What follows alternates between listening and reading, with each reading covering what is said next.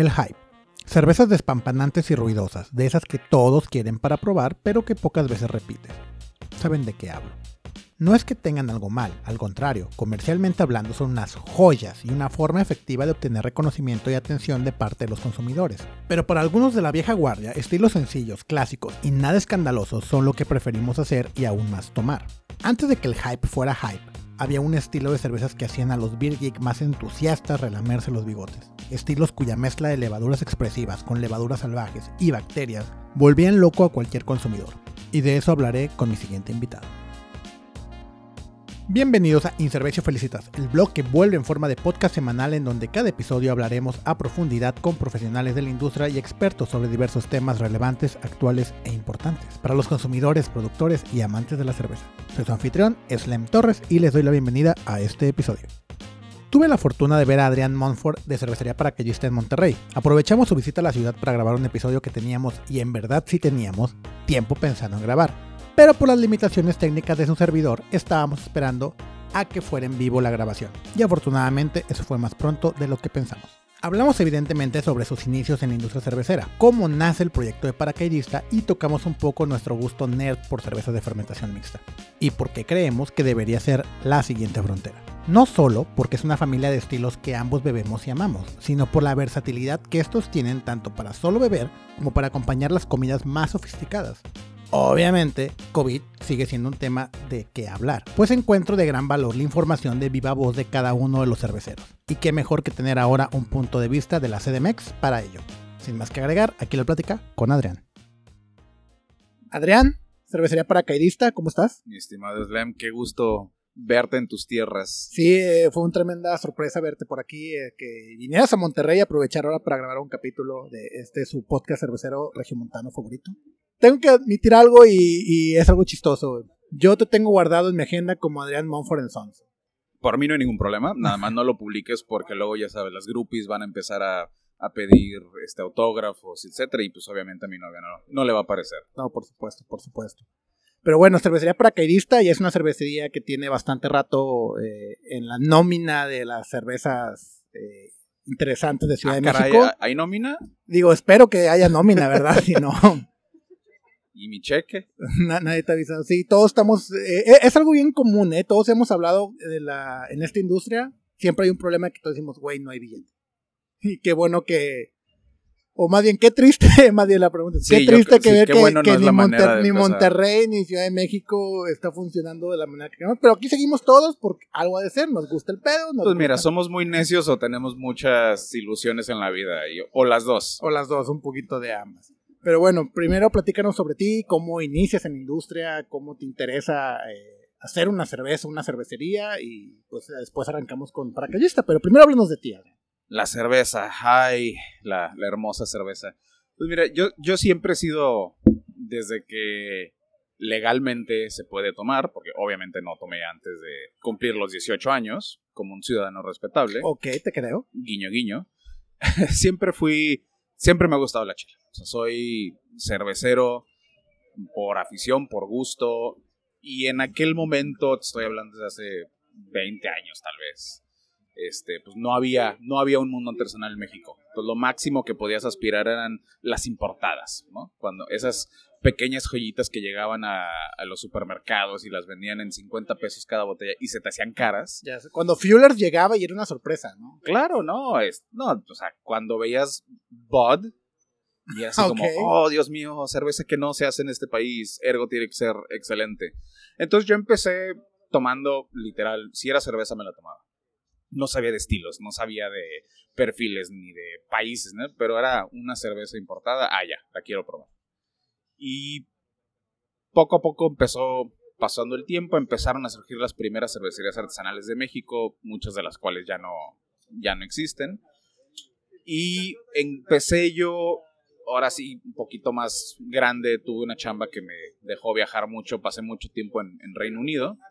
Y como todo buen persona con cuenta de gastos en Reino Unido, ¿qué hice? Pues comía McDonald's un euro y me iba al pub todas las noches. Okay. Y ahí fue donde empezó mi primer como gran exposición al, mundo de la cerveza. Yo sí me declaro fanático de la vieja escuela inglesa, pues ahí fue donde donde aprendí. Y posteriormente a eso, te digo, fui, vine varias veces, conocí muchos pubs.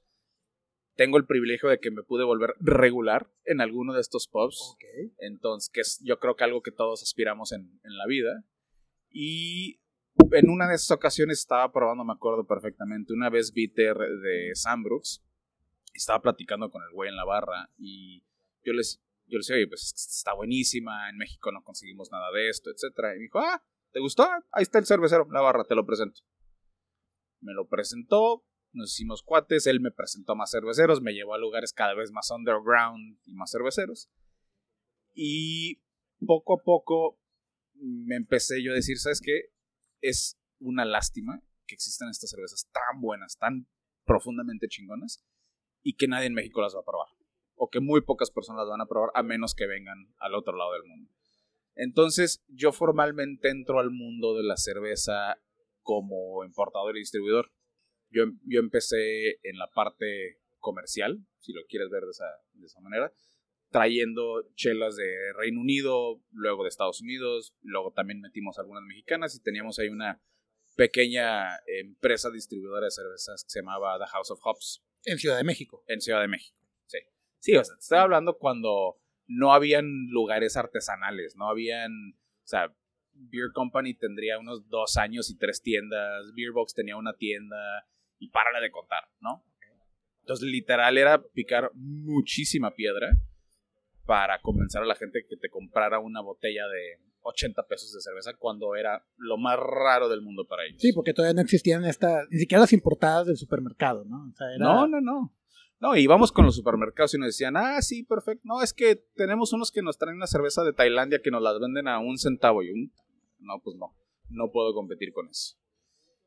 Pero mi me, me dio, o sea, me, estoy muy contento de, cómo empezamos porque me permitió a mí muy rápido conocer mucho sobre estilos, mucho sobre países, sobre cervecerías, sobre perfiles, porque las tenía que vender.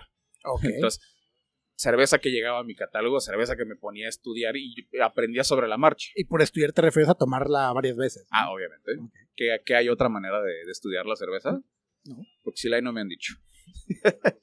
Entonces, eh, empecé yo en el, en el mundo comercial, hice grandes amigos que hasta la fecha eh, siguen siendo muy buenos amigos ya del proyecto que vino después.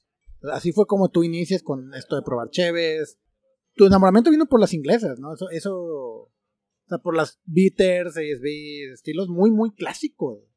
Yo, yo de hecho, sí, sí entré como en un conflicto primero, ¿no? Porque yo creo que muchas personas que ya, que después de nosotros empezaron a tomar artesanales, empezaron o con locales o con muchas más cosas de Estados Unidos que ya llegaban a, México, ¿no? Entonces muchos, inclusive muchos cerveceros dicen, no, es que yo tengo la escuela americana, ¿no? O sea, yo soy West Coast all the way. Y si tú me preguntas a mí ahorita, ¿qué se te antoja ahorita mientras estamos grabando este podcast? Si me ofreces una ESB o me ofreces un Dale de Cask, yo te digo, take my money. Entonces sí, sí, obviamente mi, mi paladar, mi perfil ha evolucionado, quiero creer, pero sí siempre van a tener un lugar muy especial en mi corazón. Y qué desafortunado que son estilos que prácticamente se han olvidado. si has visto, no sé si has visto en las cheves inglesas, las ASB ya las etiquetan como ámbar. Sí, y entiendo hasta cierto punto por qué lo están haciendo, porque inclusive estando allá, te digo, teniendo la oportunidad de, ir a estos pubs, yo era el, el, raro, ¿no? O sea, yo era un chavito mexicano que se metió a un pub que estaba lleno de viejitos ingleses, ¿no? Ok. Este, entonces sí, el, el cask y, y el relay y los Burtons y muchas cosas súper clásicas, pues a la chaviza ya no le llaman la atención, ¿no? A la chaviza. obvio, demostrando un poquito mi edad. Eh, no, o sea, Ellos quieren neipas, quieren sours, y está bien, lo entiendo. Y desde un punto de vista comercial también entiendo estas cervecerías que sufren mucho por preservar su tradición, pero pues al mismo tiempo tienen que vender. Sí, al final, digo, estamos mucho de esto por hobby, pero necesitamos, todos necesitamos que sea un negocio. tanto como la producción, como la distribución que decías, hasta las tiendas y bares. Exacto. Digo, y más ahorita con todo este tema de, de, las, de la pandemia, de los cierres, lo hemos visto cómo perjudica muy cabrón. Pero antes de tocar el tema del COVID, ahora sí, háblanos de paracaidista. O sea, ¿Cómo paracaidista, paracaidista nace el proyecto? Para, paracaidista nace de nace en, dos momentos que pasaron casi casi al, al mismo tiempo muy cerca uno del, del, otro. Cuando ya íbamos como por el año 2 o 3 de la distribuidora, digo, seguíamos creciendo, nos iba bien, ya habíamos eh, picado mucha piedra, hicimos mucha educación sobre estilos, sobre servicio, sobre cómo manejar la cerveza, etc. Y algunas marcas mexicanas pues ya nos empezaron a preguntar de, oye, pues yo sé que tú distribuyes en el DF, ¿qué onda? ¿Te interesa? de nuevo, algunas cervecerías que ya no, que ya no existen, el Portal, una cervecería que me gustaba mucho de, del DF. De Colima fuimos el primer distribuidor en la Ciudad de México cuando apenas estaban empezando. Y pasó justo este como alineación de los astros del mame, donde todo, todos los restaurantes empezaron a poner ultranacionales y no, no, no, 100% mexicano, homegrown, orgánico, este, terruño, chinampa, etc. Y el 80% de nuestra cartera era cerveza importada. Entonces llegábamos con los lugares y, oye, mira, te traigo esta IPA buenísima, medalla de oro del US Beer Open. ¿Es mexicana? No. Ah, no, no me interesa, yo quiero mexicana. Y compraban las peores cervezas mexicanas pseudo artesanales que te pudieras imaginar, pero preferían tener eso porque es que todo nuestro menú es mexicano. yo, he sido, yo he sido muy eh, vocal al respecto que me caga el apoyo local. O sea, es apoya lo local bueno. Apoya lo bueno. O sea, si no hay algo local que valga la pena, no tienes que apoyarlo a huevo nomás por ser chiquito y ser de aquí. Es como que cómprame, te doy lástima porque soy chiquito. No, güey, o sea, haz algo chingón. Que es lo que hablábamos hace, hace un rato, ¿no? O sea, muchas de las cervecerías que, que no han entendido esa lección, muchos ya no están aquí. Pero bueno, entonces nos empezamos a topar cada vez más con, con esta pared, las ventas iban cayendo. Entonces ese fue como el lado, el lado comercial. Y luego el lado romántico de la, de la cerveza. Ya estaba empezando a, a florecer la industria nacional. Pero en aquel momento lo único que encontrabas, todas las cervecerías, o bueno, el 90% de las cervecerías tenían tres cervezas. Una Pale Ale, una IPA y una Stout. Y para de contar. Ahí, ahí se acabó tu, tu rainbow of experiences en, en la cerveza. Entonces, yo, previo a todo esto, yo de hecho mi background no es y nunca ha sido en la parte de producción. O sea, yo no soy el cervecero. Pero yo, yo empecé curiosamente en el mundo de la bebida por el vino. Y sí, ahí sí llegué a tomar cursos de evaluación sensorial, este, y cata, etc. Entonces, yo siempre me he ido mucho más por perfiles más que procesos. Y... Pero es más fácil atacar así, o sea, tú sabes, si ya tienes una idea de qué es lo que buscas en sabores, qué es lo que buscas en algún producto final, pues es más fácil ahora sí que ir de atrás para adelante, de que, oye, ocupamos algo que sepa así, algo que sepa así, ¿no? Yo, yo, no creo, yo no creo que sea ni más fácil ni más difícil. la nariz es un músculo y se entrena, al igual que el cerebro. Conozco personas de producción que se les pasan defectos porque no tienen el entrenamiento para detectarlos. Y conozco jueces de cerveza, no me están viendo, pero estoy entre comillas. unas en el aire. y conozco jueces de cerveza que no tienen la más mínima idea de qué es un machine y un mash out y cómo afecta tus grados de temperatura el resultado final. Entonces yo creo que va junto con pegado. Pero empiezo yo, tengo un, muy buen amigo, eh, Carlos Cohen, pues teníamos estas conversaciones de, güey, ya estamos hartos de probar mala cerveza creo que es hora de empezar a ampliar un poquito la, la conversación. Y paracaidista surge, digo, del lado económico de necesito algo mexicano para vender y del lado sentimental de ya estoy harto de las mismas cervezas una y otra vez y hay que empezar a hacer los estilos y las técnicas y los procesos que nadie más esté haciendo para en un muy largo final para gente como, como nosotros que ya queremos probar algo diferente. Y así, y de, de como de esa conjunción de, de dos neurosis es donde, donde surgió paracaidista. Pero entonces cuando empieza paracaidista, arrancaron directo con... La, la Saison es la que más siento es como que su book insignia, ¿no? La que más reconocemos. Al menos acá en el norte es la que más he visto que se mueve y la que más he visto que piden. Fue nuestra primer cerveza.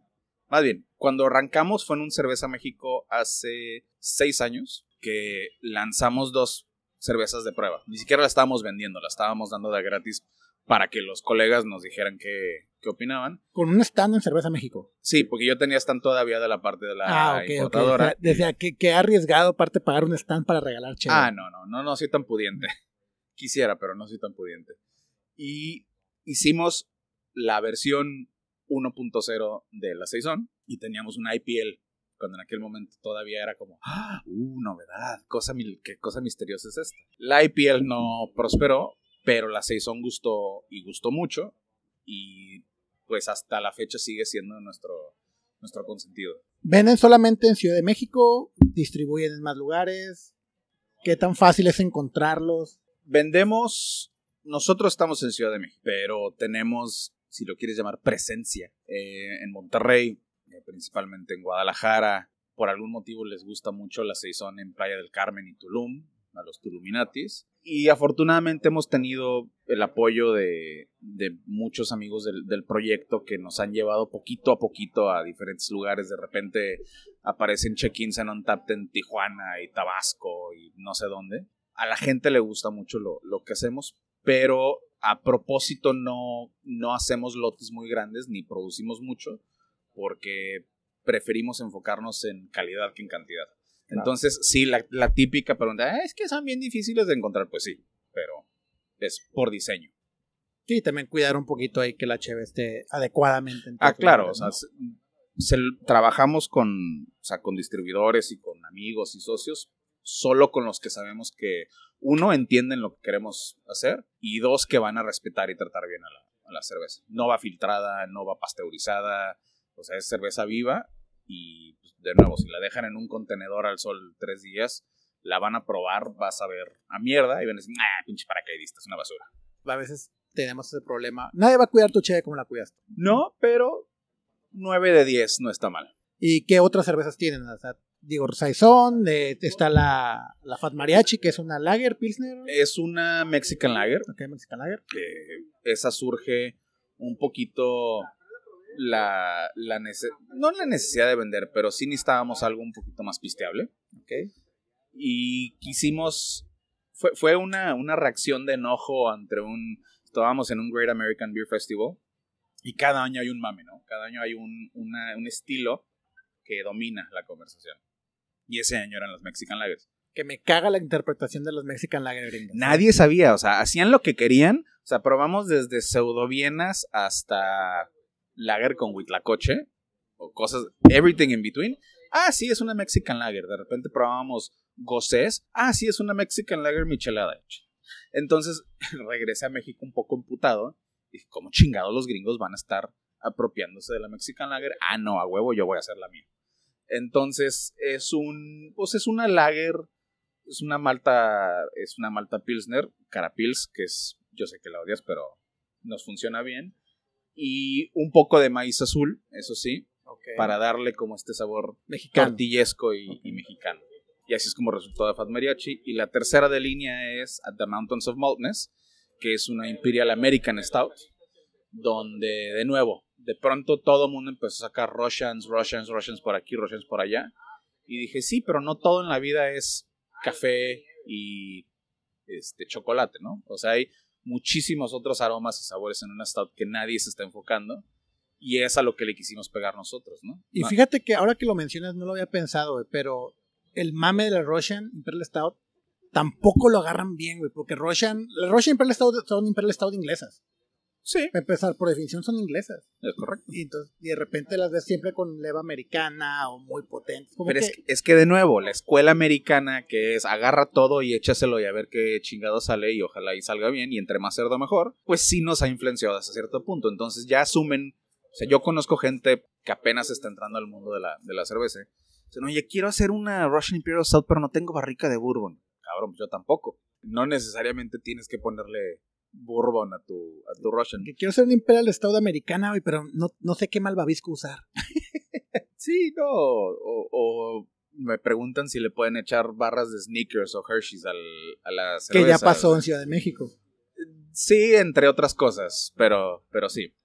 Pero justamente el, punto de, de, la Stout fue, vamos a jugar con todos los otros sabores que nadie pela, ¿no? El, el tabaco, la melaza, el cuero, los torrefactos balanceados, ¿no? No demasiado exagerados. Entonces resultó interesante.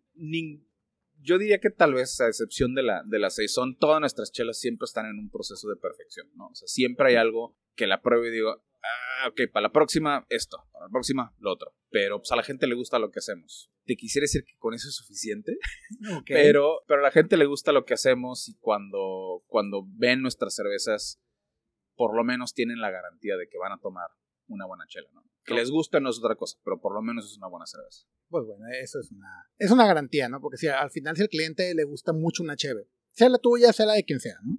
Si le sabe diferente cada vez que la prueba, la va a olvidar, o sea, la va a dejar. Pero si hay esta consistencia, aunque para ti hay una variación por cuestión de diseño de receta y que la estás mejorando, es, es difícil que un cliente que no la toma todos los días o que no la prueba constantemente lo detecte. O tiene que haber esa, o sea, tú lo vas a notar porque la quiero creer que la tomas muy seguido. Sí, este se llama control de calidad. Claro, claro.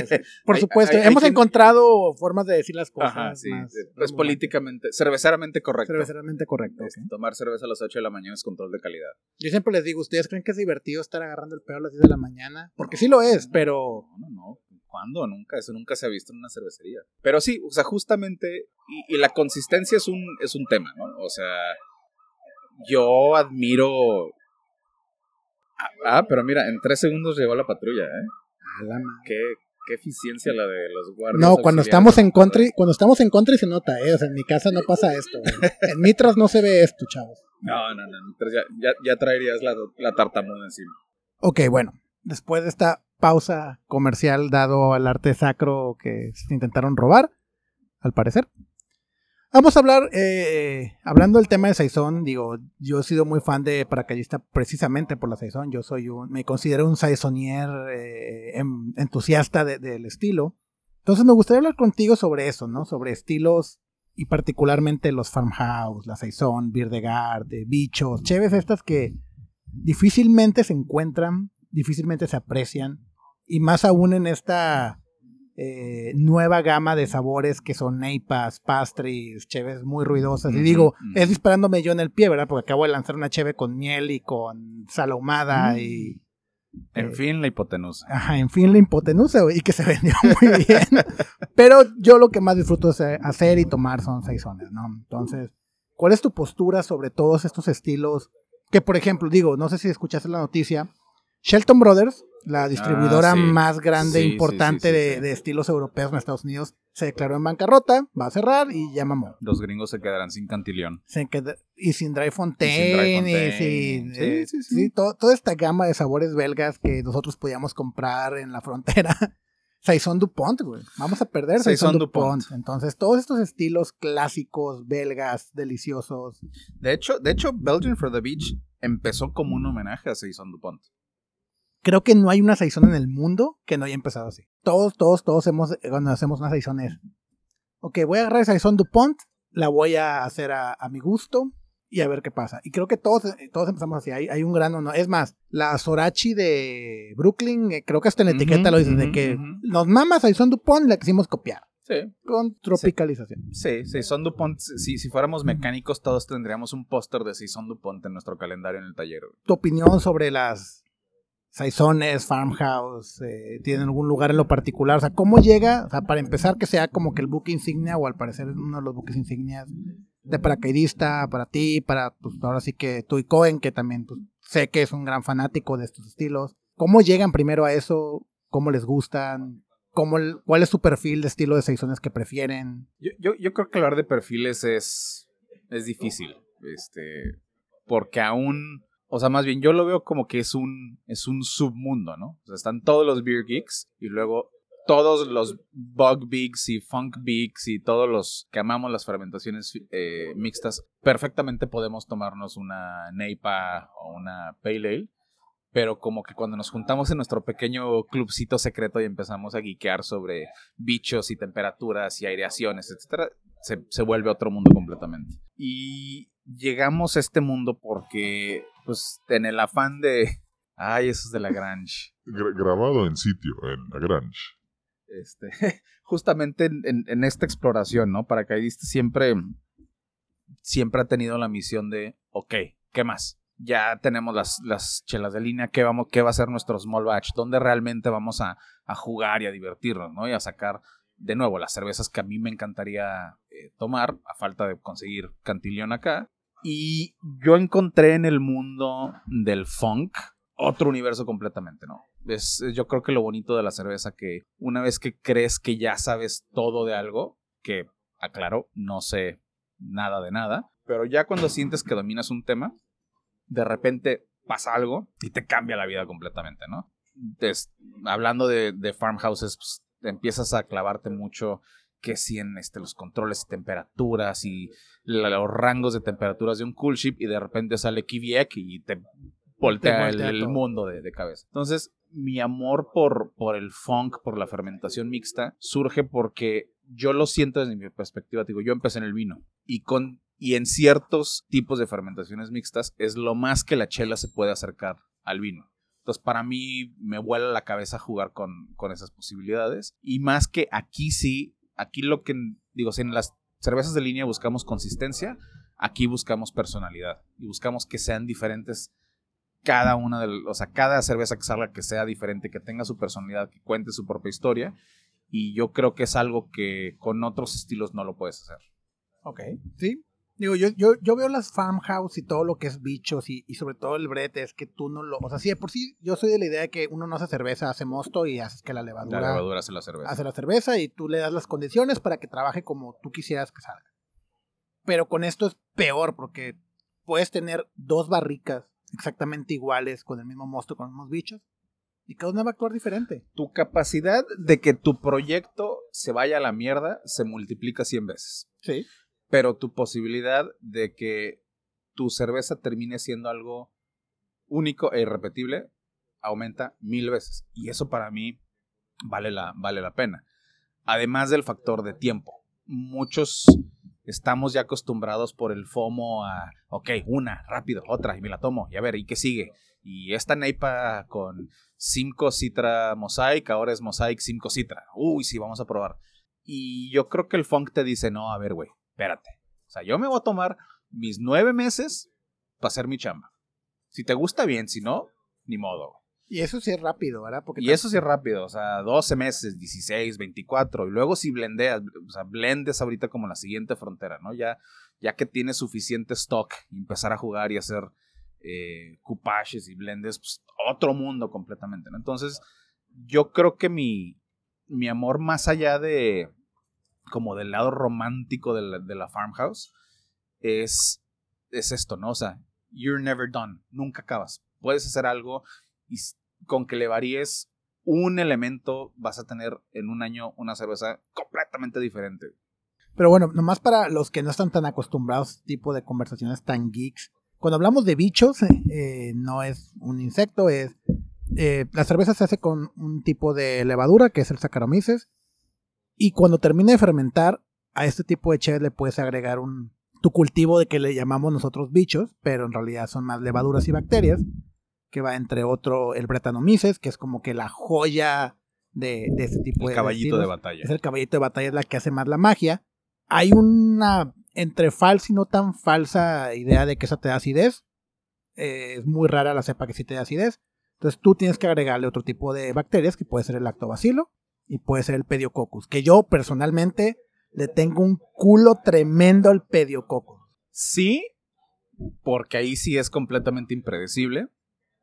Y yo estoy de un perfil mucho más de acetobacters, entonces los, los, los acéticos, o sea, el Old Flemish, los, los Flanders, ese tipo de, de sour vinagrosa a mí me, me vuelven loco. Entonces, y es lo que te digo, o sea, no es, no es como clean beer, ¿no? Que es pitch de una levadura y ya, se acabó. Aquí es, oye, y si, y si nos vamos más hacia el acético, pero no, yo quiero más funk, pero yo quiero más este horse blanket, yo quiero más...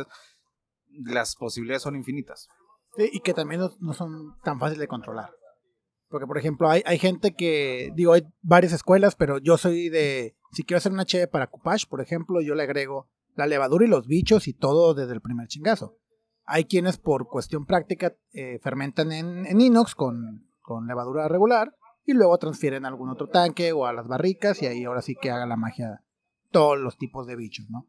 Y cada uno te va a dar un resultado diferente. Y hasta hay diferentes tipos de breads, hay diferentes tipos de lactos, hay diferentes tipos de pedios. Y es tan complicado cómo explicarle o venderle a alguien eso. Yo, yo creo, yo, yo lo veo. Digo, no sé cómo se. en el vino, que yo sé que hay ciertos vinos, sobre todo franceses, que sí pueden usar bread. No, no es muy común, pero hay, hay ciertos vinos muy pocos, ¿no? Al contrario, en el mundo del vino, el bread es la maldición del diablo, ¿no? O sea, uy, tienes bread, ya, tira 5 mil litros de mosto a. Y tiran barricas, y, de hecho hay un, mercado muy bueno, gris, de, de, vinos que tienen bread, se contaminaron, y pues, ah, pues yo me deshago esas barricas por ti, ¿verdad? Que para uno están con madre. Algún día voy a tener una de esas. ¿De vino? ¿Con de, de, vino con bread. A ver qué sale. Eh, no, es. Yo, yo, yo lo veo como un símil de, de los quesos maduros. Por ejemplo, a mi novia no le gustan los quesos maduros. A mí me encantan. Y yo creo que el, el entrar al mundo de las mix firms y, los funks es eso, ¿no? O sea, es o lo amas o lo odias. Porque no conozco a alguien que se tome una cantillón y diga, ah, ok, whatever. Dice, o es la mejor cerveza que me he tomado en mi vida, o es una basura. No hay como un, punto intermedio. Y entonces, digo, es una inversión de tiempo, es una inversión de, recursos, es una inversión de paciencia. Entonces, son cervezas que demandan tu respeto. Y si las tratas bien y lo haces bien, al final tienes una joya que a diferencia de la cerveza limpia, la puedes dejar reposando en botella un año, dos años, tres años. Sí, de hecho yo tengo una colección de mi beer de coupage desde hace como 4 o 5 años. Siempre digo, ah, cuando salga la siguiente, voy a hacer una vertical y esa siguiente nunca llega, ¿no? Siempre es como que, bueno, me espero otra, me Cuando tengas como 10 años de esa vertical, avísame, yo, yo vengo a esa, a esa Por supuesto, porque aparte tomarte 10 botellas de 750 mililitros solo, como que... Martes.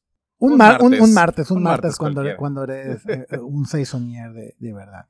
Pero bueno, sí, son estilos, a lo que me refiero con son complicados de vender, güey. Es cómo le explicas a un cliente que no sea tan fan del HB o que no sea tan clavado.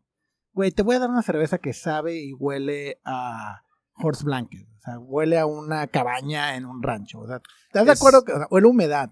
Huele a pata. sí, sí, huele a establo. Huele a establo. O sea, ¿cómo? Y, y, y, y, cuando te ofrecen una cerveza que te dicen la nariz huele a establo, pues lo primero que piensas es, de regrésame mi dinero. No te lo he pagado, pero págame por insultarme. Es difícil, pero yo, yo siento que, que el mundo del funk, uno, nadie va, o sea, nadie se va a despertar un día y va a decir, ah, sí, quiero, hoy quiero un Oatbruen o quiero una Red Flanders para probar. O estás en un proceso de, de, aumentar tu conocimiento cervecero y pues tienes que pasar por el mundo de, de, la fermentación mixta. O tienes una cierta inquietud hacia qué más hay en el mundo de la cerveza, que es justo como yo llegué. Este, o sea, yo te puedo decir que pasé de, de malty, o sea, de malthead a hophead y de hophead a sourhead y de sourhead a mix farm. Y, me imagino que de ahí a lager, ¿no? Porque todos terminamos ah, regresando, todos terminamos regresando todos, a lager. terminamos regresando a, lager. Pero la, la, gente va a probar, la gente que la quiera probar, la va a probar. Y yo creo que también el resultado final pues siempre entre mermas y evaporaciones y transfers, etcétera, pues siempre vas a tener menos cerveza en comparación de volumen que lo que tendrías con una cerveza normal. Y eso la hace, pues no quiero decir más especial, pero el que la quiere probar, la va a probar. Yo sí voy a decir más especial.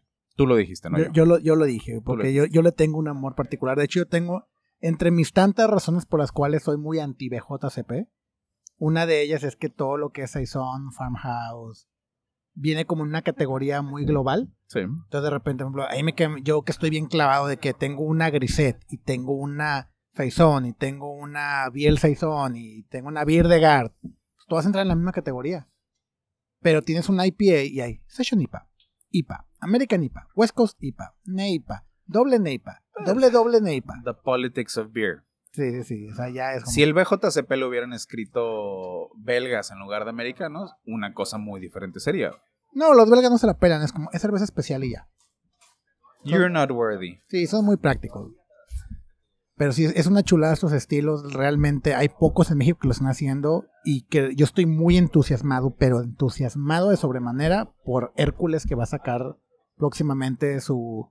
Y ni siquiera es fermentación mixta, es aparte espontánea. Es espontáneo. Entonces, esas cosas no se ven seguido en América, en continente, o sea, es raro y que alguien aquí tenga la capacidad tanto de espacio como de obstinación también de quererse, voy a hacer un cool ship y guardar cheve cuatro años. Increíble, a mí me parece increíble. Realmente, si no eres muy fanático de esos estilos, pruébalos por favor, nada más por morbo. ¿Y tú crees, digo, tú que vives en Ciudad de México y ustedes están allá pues, de pie, ¿tú crees que hay una diferencia entre el tipo de consumo que hay allá con el que hay aquí en estilos así eh, oscuros, extraños?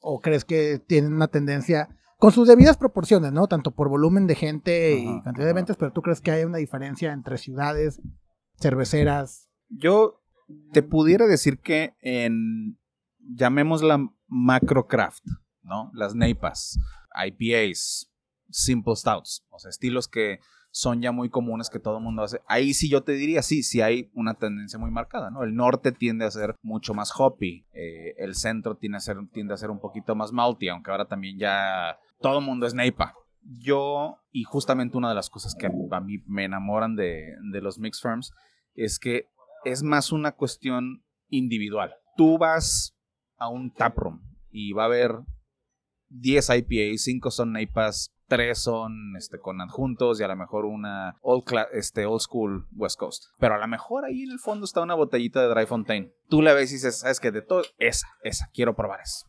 Por morbo, por curiosidad, porque la botella está bien chingona, por lo que sea, quiero probarla. Y puede que te guste y puede que no.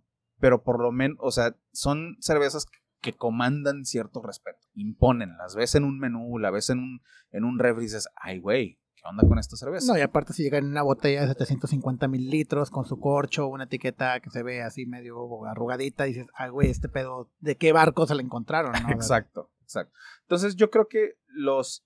Y es lo mismo en Estados Unidos, ¿no? O sea, tú ves el consumo de, de wilds y mixed firms de muy alta calidad, pues no es ni siquiera por asomo lo que consumen de IPAs.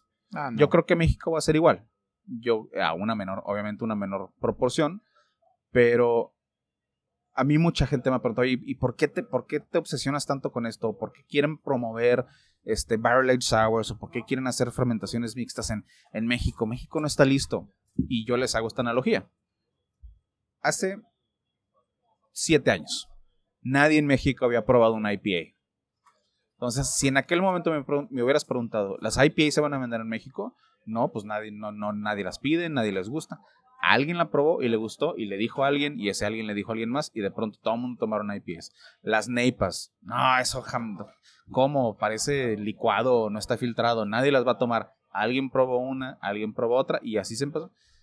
Yo creo que es cuestión de tiempo a que alguien pruebe una muy buena wild, una muy buena fermentación mixta y le diga a alguien más. Y así nos vayamos poco a poco. ¿Tú crees que el seltzer va a pasar por algo similar? Yo creo que el seltzer es una muy buena herramienta comercial porque es relativamente simple y cost effective de, producir. Sin embargo, a nivel orgánico no creo que te da las mismas posibilidades de experimentar que cervezas profundas. Entonces, ¿que hay un mercado para la seltzer? Sí, y está perfecto no es un juego de suma cero, no es si me tomo una seltzer voy a dejar de tomar pale ale. Es diferente, es un paladar diferente para, para cada consumidor.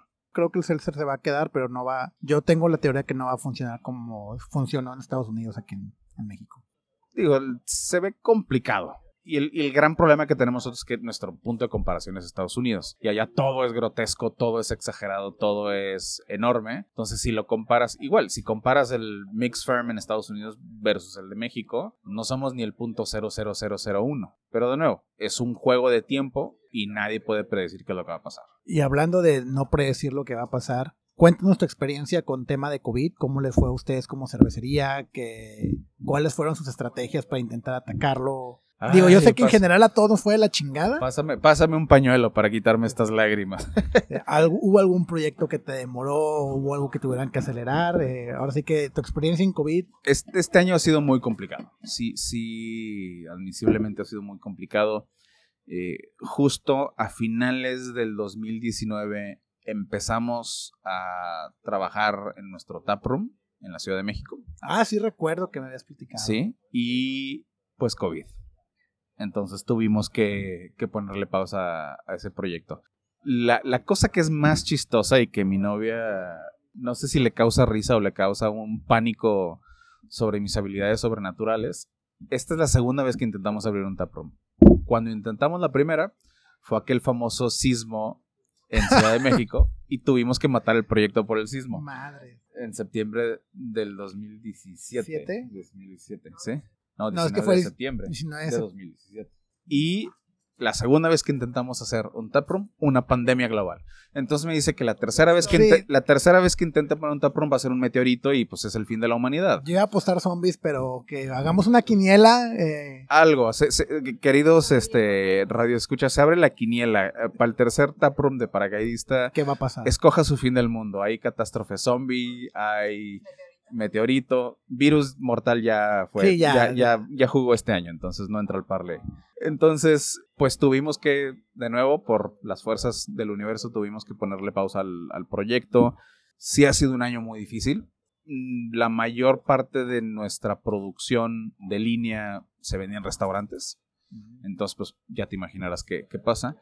Nuestro small batch, afortunadamente, no sufrió tanto porque pues es small batch y es literal. Para el mercado Beer Geek se producen 100, 120 botellas de cada lote y la mayoría ya está vendida antes de que se, de que se embotelle. Pero pues es muy chiquito como para sobrevivir nada más a base de eso. Entonces el, el plan de este año es sobrevivir, reagrupar. eh, no sé qué traiga el futuro, no sé más, no sé cuánto dure eh, más esto. No sé qué vaya a pasar con las chelas de línea, no sé si las terminemos matando y enfocarnos solamente en fermentaciones mixtas. Eh, si el día de mañana termina esto, pues a lo mejor otro gallo cantará, pero hasta el momento ha sido un año difícil, pero con la ley, con el gusto de que a través de este año difícil, las pocas cervezas que hemos podido lanzar, más allá de las de línea, han tenido muy buena aceptación y mucha gente nos escribe, oye, ¿y ¿para cuándo la que sigue? ¿Para cuándo la que sigue? Entonces, eh, pues eso nos da ánimos para, para intentar la tercera, aunque signifique el fin de la humanidad. Ok, este. Esperemos eh, Taproom y o ya que termine la humanidad. Siempre nos hemos preocupado. Lo que ocurra primero. Sí, siempre nos hemos preocupado por salvar nuestra especie, pero a veces tienes que sentarte y pensar, somos una especie que vale la pena salvar. Entonces, para ello, abrir el tasting room. Pues somos el único planeta con cerveza, entonces ese es Sí, un punto a favor un de, punto de a la favor. humanidad. Y con bichos deliciosos para fermentar. Pero bueno, Adrián, no te quito más tu tiempo. Estamos en la Grange. Yo sé que venían a comer y aquí aproveché para grabar. Entonces, no les quito la oportunidad de comer este delicioso, delicioso. Es un gran día para el, para el barbecue y gracias a la Grange por, por, por, tener, permitirnos por grabar. permitirnos grabar y ocupar una mesa que alguna persona más pudiente pudiera haber estado comiendo brisket. Pero siempre, siempre un gusto eh, conectar con, contigo y con la raza de Monterrey. Se extrañan las montañas, las extraño. Entonces necesito mi regio fix de vez en cuando. Digo, yo cuando voy a México y de repente me da el jamaicón de que extraño ver las montañas, veo ahí el cerro del Chiquihuite de, de, del Edomex. Como Marabunta que le pasó por encima y ya no hay cerro. Ajá. Pero pues muchísimas gracias, Lem. Siempre un gusto. No, a ti, Adrián, hasta luego. Aunque sigo viendo difícil que veamos estilos Saison y fermentación mixta como cervezas de día a día, el que vaya creciendo su producción es un buen indicador de que al menos a un sector de los consumidores de cerveza artesanal sí les interesa. Y eso nos impulsa a gente como Adrián y a mí darle y empujar por seguir promoviendo estos estilos tan, tan, tan, pero tan malditas sea deliciosos. Y gracias nuevamente a la Grange Smokehouse por dejarnos grabar y quitarles una mesa tantito de su tiempo. Los te quiero mucho. Y muchas gracias por llegar al final de este episodio. Y si te gustó este programa, te invito a seguirme en Facebook e Instagram, donde me encuentras como Incervecio Felicitas. Y te invito a suscribirte a este podcast en la plataforma que sea de tu preferencia. Estamos en Spotify, Apple Podcast, Google Podcast, Anchor y YouTube. Los te quiero mucho y nos estamos escuchando.